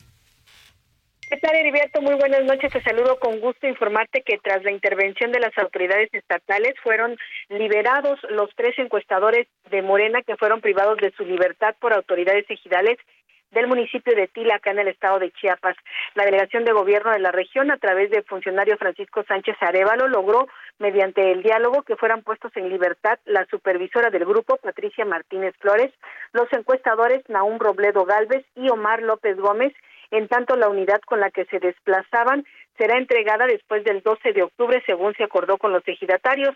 Los trabajadores pertenecen a una empresa encuestadora del estado de Sonora y se dedicaban a hacer el levantamiento en el marco del proceso interno eh, que se lleva a cabo en Morena para definir al representante de los comités de defensa de la Cuarta Transformación en Chiapas. La semana pasada, estos ejidatarios autónomos de Tila, encabezados por el comisariado ejidal Lorenzo Jiménez, privaron de su libertad a las tres personas bajo el argumento que estaba prohibido realizar actividades políticas sin el consenso de las autoridades locales, pero hoy finalmente pues fueron puestos en libertad. Este sería el reporte, Heriberto. Muchas gracias, Lisette. Estamos al pendiente contigo para cualquier información al respecto que se dé en torno a estos tres encuestadores que fueron retenidos en el municipio de Tila, allá en Chiapas. Gracias y buenas noches. Muy buenas noches. Son ahora las 8 con 34 minutos, 8.34. Fíjese usted que el próximo 29 de octubre se conmemora el Día Mundial del Infarto Cerebral infarto cerebral el próximo 29 de, octubre. Tengo la línea telefónica al doctor Luis Daniel Sánchez. Arreola. Él es médico urgenciólogo, miembro de la mesa directiva de medicina de emergencia. Doctor, buenas noches. Muchas gracias por tomar esta llamada. ¿Qué tal, Heriberto? Buenas noches y muchas gracias por permitirme hablar contigo y tu auditorio. Eh, este gracias, doctor. Pues eh, ante esto, nadie está preparado para, para cuando un, eh, un infarto cerebral, ¿no? Pues lo dices muy bien. Es una enfermedad que el día de hoy ocasiona lamentable discapacidad en los mexicanos y a nivel mundial prácticamente.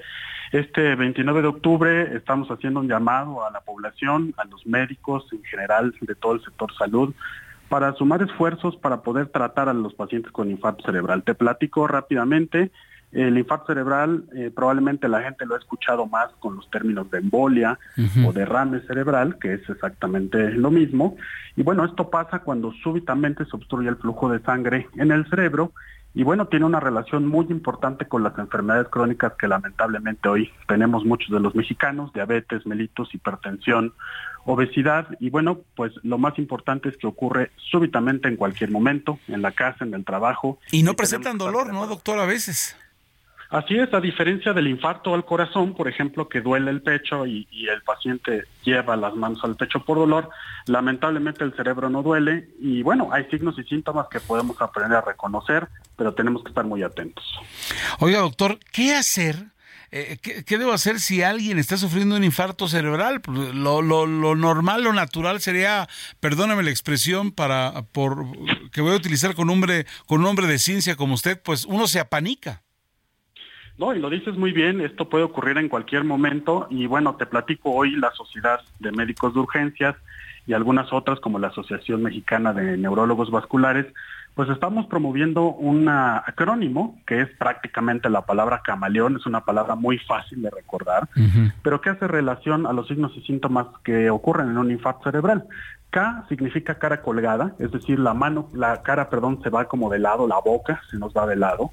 Ma, mano pesada, como que tenemos disminución de la fuerza para tomar un objeto o para caminar inclusive. Le, lengua trabada, como que no podemos hablar bien, arrastramos las palabras. Y que es lo más importante, encender el teléfono, llamar al número de emergencias en México, que es el 911, y pedir una ambulancia para que ese paciente llegue al hospital. Te comento rápidamente, tenemos cuatro horas y media máximo para que una paciente o un paciente con infarto cerebral llegue a un hospital y podamos aplicarle un medicamento pues que nos ayuda a restituir el flujo de sangre en el cerebro. Oiga, doctor, bueno, eh, eh, aquí está lo que hay que hacer si, si lo vemos eh, en nuestra persona o en la de alguien, pero este, este, este, esta, este, eh, este asunto de, de, que, estamos platicando con usted, ¿se puede prevenir este infarto cerebral? ¿Se puede prevenir? ¿Qué podemos hacer para, para evitarlo? Sí, se puede prevenir eh, haciendo una prevención de estas enfermedades crónicas que platicamos. Eh, acaba de salir una encuesta que es la encuesta nacional de salud y nutrición. y bueno, pues las, las cifras no son muy adelantadoras, ¿verdad? Ya casi el 50% de los mexicanos tiene o diabetes o hipertensión arterial y bueno, tenemos que checar nuestros niveles de glucosa periódicamente, la presión arterial, ir al médico por lo menos un par de veces al año para ver nuestros niveles de colesterol y triglicéridos. Y bueno, si esto lo controlamos, disminuimos el riesgo muy importante y casi seis veces menos de poder tener un infarto cerebral. Y bueno, antes decíamos que era una enfermedad de viejos, de personas mayores de 80, pero lamentablemente hoy estamos viendo personas de 40 años con esta enfermedad en nuestras salas de emergencia. Y es que le iba a preguntar, doctor, de que nadie está exento de sufrir un infarto, ¿no? De acuerdo a lo que ustedes mencionan.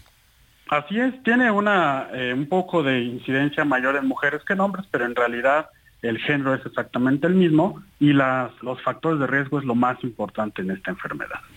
Oiga, entonces la manera fácil de recordar los signos de un infarto cerebral es a través de la estrategia camaleón. K, cara colgada, mano pesada, lengua trabada y on que indica ponerse en acción. Así es, aquí las anotamos, doctor, ¿está bien? Es correcto, lo dices muy bien, esos son eh, los signos y síntomas más probables y bueno, recordarles rápidamente al auditorio que aquí el principal enemigo pues es el tiempo. Una persona con estos signos y síntomas, si un familiar, un conocido, un amigo los presenta de repente, hay que llevarlo al hospital para recibir tratamiento. Hoy un paciente con secuelas de un infarto cerebral puede gastar 900 mil pesos al año por eh, depender de una silla de ruedas, un cuidador, y son lamentables eh, pues la, la, calidad de vida que puede tener un paciente así, así que hay que prevenirlo. Doctor Luis Daniel Sánchez Arreola, estemos en contacto con, con usted, pero ya nos dio un adelanto, el próximo 29 de octubre se conmemora el Día Mundial del Infarto Cerebral y hay que estar bien, a, bien pero bien informados y al pendiente. Le agradezco mucho esta charla con el Heraldo Radio. Al contrario, ustedes muchas gracias por la invitación y bueno, sumarnos a estar atentos ante los signos y síntomas del infarto cerebral. Muchas gracias. Gracias, buenas noches. 20 minutos para las 9, 20 para las 9, tiempo del centro del país. Elia Castillo en la línea telefónica y es que mantendrá Morena encuestas casa por casa pese a la violencia que desafortunadamente ha ocurrido con estos encuestadores. Elia, buenas noches. Muy buenas noches, Heriberto. Te saludo con mucho gusto a ti y al auditorio. Así es, el dirigente nacional de Morena, Mario Delgado, anunció que mantendrán la modalidad presencial o eh, casa por casa para el levantamiento de las encuestas en las nueve entidades en donde se elegirán a los coordinadores estatales de defensa de la transformación con miras a las ocho candidaturas a gobernador y a la jefatura de gobierno de la Ciudad de México en 2024. Se omitirán algunos puntos rojos en Chiapas, Jalisco y Guanajuato sin embargo, a pesar del asesinato de estos dos encuestadores de Morena eh, en semanas pasadas en Chiapas, bueno, pues se mantendrá esta modalidad presencial, toda vez que el dirigente nacional del partido señaló que la encuesta telefónica es menos efectiva que la que es casa por casa. Sin embargo, eh, reiteró que eh, pues establecerán un estricto protocolo de seguridad a fin de garantizar la integridad de las personas que levanten estos cuestionarios, estas encuestas, para determinar quiénes serán los coordinadores estatales de defensa de la transformación en estas ocho, en estos ocho estados eh, y, en la, y en la Ciudad de México, donde se eh, renovarán tanto gobernador como a la jefatura de gobierno. Esto fue lo que dijo Mario Delgado. Te comento también que anunció que el próximo viernes se darán a conocer las listas de todos los finalistas, los que pasarán a la encuesta final justamente en estas ocho entidades y en la Ciudad de México para eh, participar ya en la última fase del proceso de selección de los eh, coordinadores estatales, que no es más que la antesala de, la candidatura a gobernador o a la jefatura de gobierno. Será el próximo viernes cuando se den a conocer las listas y posteriormente el lunes te comento que sostendrá una reunión con todos ellos para ponerles las cartas sobre la mesa, explicarles cómo será todo el proceso y que no haya más más eh, pues conflictos internos dentro del partido justamente por el resultado de estos sondeos, por la asignación de estas candidaturas, señaló y llamó a que quien no eh, pretenda respetar los resultados de las encuestas, mejor no participe en el proceso. Este es el reporte que te tengo. Elia, lo último. Eh, entonces, ¿hay un espacio para las impugnaciones o de plano estamos cerrándolas y el viernes serán, se darán los nombres de los finalistas a candidaturas y se acabó? No, o sea, son los finalistas que estarán en las en las encuestas finales. Sí. O sea, son las encuestas finales, no se van, van a ser hasta ocho eh, aspirantes por entidad. De ahí será el proceso para la, pues, todo la última fase de la encuesta madre, por así decirlo, la encuesta final. Los resultados se darán a conocer ya de quiénes serán los eh, candidatos el próximo 30 de octubre. Así que, bueno, si habrá algún espacio para las impugnaciones toda vez que eh, para empezar este no es un, el proceso dentro un proceso que esté marcado dentro de la ley electoral. Recordemos que las pre, eh, las precampañas las precandidaturas comenzarán a partir o entre el 20 y el 26 de noviembre próximo de acuerdo a lo que determina el Instituto Nacional Electoral. Así que bueno pues sí los partidos tendrán todavía un margen Heriberto para poder presentar cualquier tipo de eh, de recurso sobre esos resultados. Elia Castillo, como siempre, muchas gracias. Muy buenas noches. Buenas noches. 16 minutos para las 9. El viernes, sábado, domingo, del viernes 13 al domingo 15 de octubre, se van, va a haber un evento interesantísimo. Antes de ir con la siguiente charla, va a haber la fiesta de las ciencias y humanidades por un planeta sano. Es la décimo primera edición de esta fiesta, uno de los proyectos más eh, grandes e importantes de la UNAM por un planeta sano. Reúne investigadores más destacados de la UNAM e instituciones invitadas con el fin de tener un encuentro cara a cara con estudiantes de nivel medio superior y público en general. Va a contar con la participación de más de 450 investigadoras e investigadores quienes compartirán reflexiones referente a la temática por un planeta sano. Interesante el asunto. ¿Le atrae el tema? Pues dése una vuelta, dése una vuelta para ello. Vamos a continuar esta noche a través del referente informativo, eh, el referente informativo a través del Radio a nivel nacional y No Media en esta emisión que llega también para los Estados Unidos. Saludos amigos de Illinois, del estado de Texas y también el estado de la Florida. Tengo en la línea telefónica eh, a Ebert Hernández. Él es director general de Incubeta para América Latina y México. ¿Cómo está Ebert? Buenas noches, gracias por tomarnos la llamada. Con mucho gusto, buenas noches. ¿Qué tal, Heriberto? Muchas gracias. Oiga, pues, ¿qué viene con la inteligencia artificial? ¿Qué es lo que viene? Diario nos sorprende eh, porque esto es un, es un barril enorme que, que, hay cualquier cantidad de información y, y, la verdad es que eh, nos encanta platicar con los especialistas para que nos digan cómo va, cómo va eh, el, el asunto. Por ejemplo, en la cuestión de las de las compras este digitales y, nos encantaría saber cómo la inteligencia artificial eh, analiza el comportamiento de los consumidores, no sé. Sí, muchas gracias, Pues es un tema apasionante. Yo, yo pues ya tengo un, tiempo trabajando en estos en estos asuntos y, y pues justamente, ¿no? Eh, bueno, la inteligencia artificial tiene muchísimas aplicaciones, pero en particular, pues lo que está muy cerca, digamos, de, de los consumidores y de, pues de recibir o de estar cada vez más cerca, ¿no? De experiencias digitales que nos facilitan, digamos, ¿no? La, la, las decisiones de compra, los procesos de compra, los procesos de servicio, cuando necesitamos atención de algún comercio, ¿no?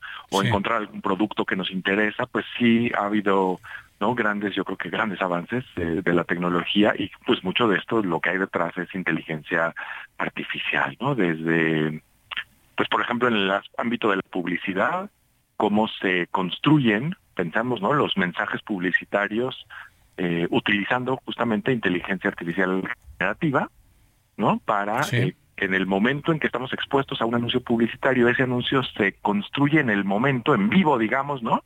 Con los, con los signos que hay del comportamiento del, internauta. Ese, por ejemplo, sería un caso. Ya. Eh, eh, eh, concretamente, ¿qué ventajas tiene la inteligencia artificial para los, para los consumidores, por ejemplo? Sí, bueno, entonces, uno es, podemos estar, podemos recibir o podemos tener, obviamente esto depende de que las, las compañías, las empresas que, tienen los productos que quieren ofrecer a los consumidores, pues utilicen adecuadamente la, los recursos de la tecnología, los recursos de la inteligencia artificial, pero las que lo hacen de una forma adecuada, eh, pues justamente lo que hacen es entregar mejores ofertas, mejores mensajes a sus audiencias que justamente también a través de otras formas de inteligencia artificial han logrado identificar y entonces pues yo creo que a todos nos pasa, a veces nos estamos expuestos ¿no? a estímulos publicitarios que sentimos que no son para nosotros, que no son relevantes, que no nos interesan y algunas otras veces sí. Y muchas de esas veces cuando sí es porque justamente se están aprovechando los datos y se está utilizando la tecnología para eh, tanto ¿no? encontrar dónde está la oportunidad y construir ese mensaje. Pero también puede ser dentro, cuando estamos haciendo la investigación para comprar, por ejemplo, en una aplicación o en un sitio de e-commerce. Eh, el hecho de que, ¿no? De forma otra vez anónima, sin meternos con nada de nuestra privacidad ni nada, solo con las señales, que nosotros vamos no dando en las plataformas digitales o en las plataformas de comercio electrónico, pues también nos puedan presentar productos que son más cercanos a nuestros intereses y que están a lo mejor no en, el rango de lo que pues precisamente este todo este aprendizaje automático puede detectar que tenemos mayor interés, mayor propensión a comprar, por ejemplo, ¿no? Eh, o, a, obtener ciertos ciertos beneficios, pensemos a lo mejor en un programa de lealtad o algo así. Entonces, no solamente es en la publicidad, sino también en la experiencia de cuando estamos ya investigando dentro de un comercio electrónico que está utilizando inteligencia artificial. Qué interesante. Usted estuvo presente en el evento Google Cloud Next en San Francisco, allá en California. ¿Hacia dónde va este asunto de la inteligencia artificial en el marketing? Sí, pues eso es, eso me parece que también es, es, fantástico, ¿no? Porque pues justo permite eh, a las compañías hacer pues mejores, ¿no? mejores iniciativas, más eficientes, mucho más escalables, eh, optimizar sus costos y pues con eso también alcanzar a los clientes de una manera mucho más precisa, igual siempre respetando la privacidad, ¿no? y la seguridad de los datos, pero también acercándose mejor a lo que a lo que las audiencias están buscando, a lo que los diferentes grupos de clientes están buscando. Y pues algo que a mí me parece que es muy muy interesante es como digamos, ahora sí que lo voy a decir así como la inteligencia artificial tradicional con la inteligencia inteligencia artificial generativa, ¿no? Que era inteligencia para aprender y para agrupar y para descubrir y ahora inteligencia también artificial para crear, en este caso los mensajes, las ofertas, ¿no? Imaginemos, no sé, eventualmente va a haber, yo creo que un montón de productos que en los que como consumidores vamos a poder registrarnos y decir, bueno, estos son mis intereses, este es el tipo de productos que me interesan, este es el presupuesto que tengo, ve y búscame en donde sea, donde hay algo que cumple con lo que yo quiero. Qué interesante. Y, pues eso nos puede generar muchísimos beneficios como, como consumidores, ¿no? Y, también a las empresas, ¿no? O sea, por consiguiente. Por supuesto. Eficiencias, ¿no? Agilidad, reducción de costos. Eso lo quería preguntar. ¿Eso al consumidor le baja el costo, Ebert? Pues en cierta forma le puede ayudar a encontrar justamente ofertas que están en el rango de presupuesto que tiene disponible. O lo que necesita realmente, ¿no? Sí, y que además manualmente pues es muy difícil ponerse a buscar por todos lados, ¿no? Sí. Eh, bueno, obviamente Google, por ejemplo, ¿no? Como uno de los casos, pues, ¿no? Y justo por el evento, pues justo todo su desarrollo que está haciendo, uniendo la, pues el, lo que, por lo que normalmente lo conocemos, ¿no? La búsqueda, eh, como buscador, pues también está, por supuesto, acelerando muchísimo sus capacidades de inteligencia artificial precisamente para llevarnos a este tipo de experiencias y en donde pues también no solamente es cuando usamos el buscador, sino también cuando de nuevo ya estamos utilizando o navegando dentro de un comercio electrónico que también puede estar utilizando tecnología de Google. Qué interesante. ¿Dónde te podemos seguir, Ebert Hernández, director general de Incubeta para América Latina y México? Muchas gracias. Pues principalmente en LinkedIn con mi propio, con mi nombre o también con el nombre de la compañía, Incubeta. Sí. Eh, y también en en X, antes Twitter, ¿no? También con mi nombre, Eber Hernández, o directamente también como Incubeta. Y pues eso es a lo que nos dedicamos, ayudarles a las compañías a transformar su, sus iniciativas de marketing potenciadas por datos utilizando la tecnología. Perfecto. Eber Hernández, gracias. Gracias por esta... Perdón, perdón, ¿estabas terminando? No, no, no. No, adelante. Te agradezco infinitamente estos minutos para el Heraldo Radio. Por favor, estemos en contacto. Por supuesto, con muchísimo gusto. Gracias por la invitación. Hasta entonces, gracias. Ebert Hernández, director general de Incubeta para América Latina y México. ¿Qué, qué cosas con la inteligencia artificial? Es una cosa que todos los días aprendemos y vamos tomándole el gusto los veteranos. Misael Zavala, Xochitl Galvez encabeza propuesta para que México tenga postura más contundente contra Hamas.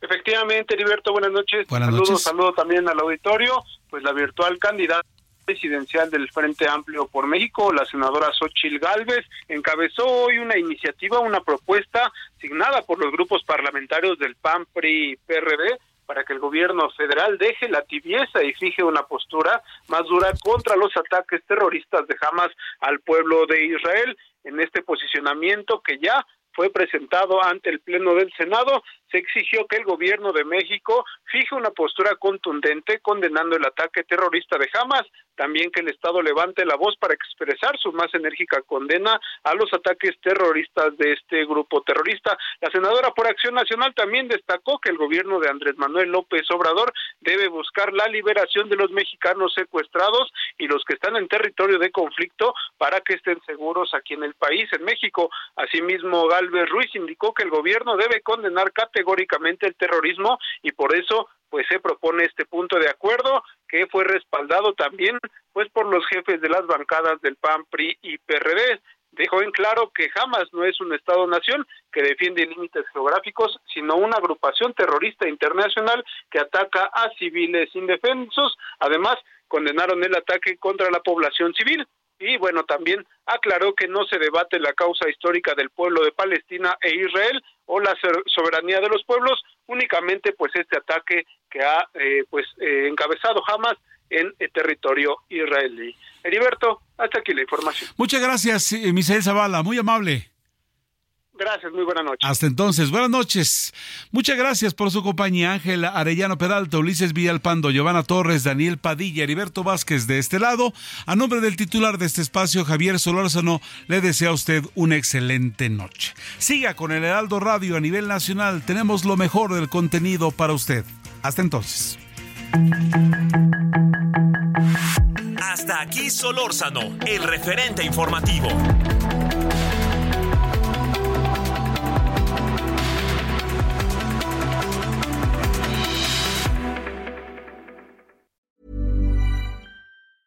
Tired of ads barging into your favorite news podcasts? Good news. Ad-free listening is available on Amazon Music for all the music plus top podcasts included with your Prime membership. Stay up to date on everything newsworthy by downloading the Amazon Music app for free or go to amazon.com slash news ad free. That's amazon.com slash news ad free to catch up on the latest episodes without the ads.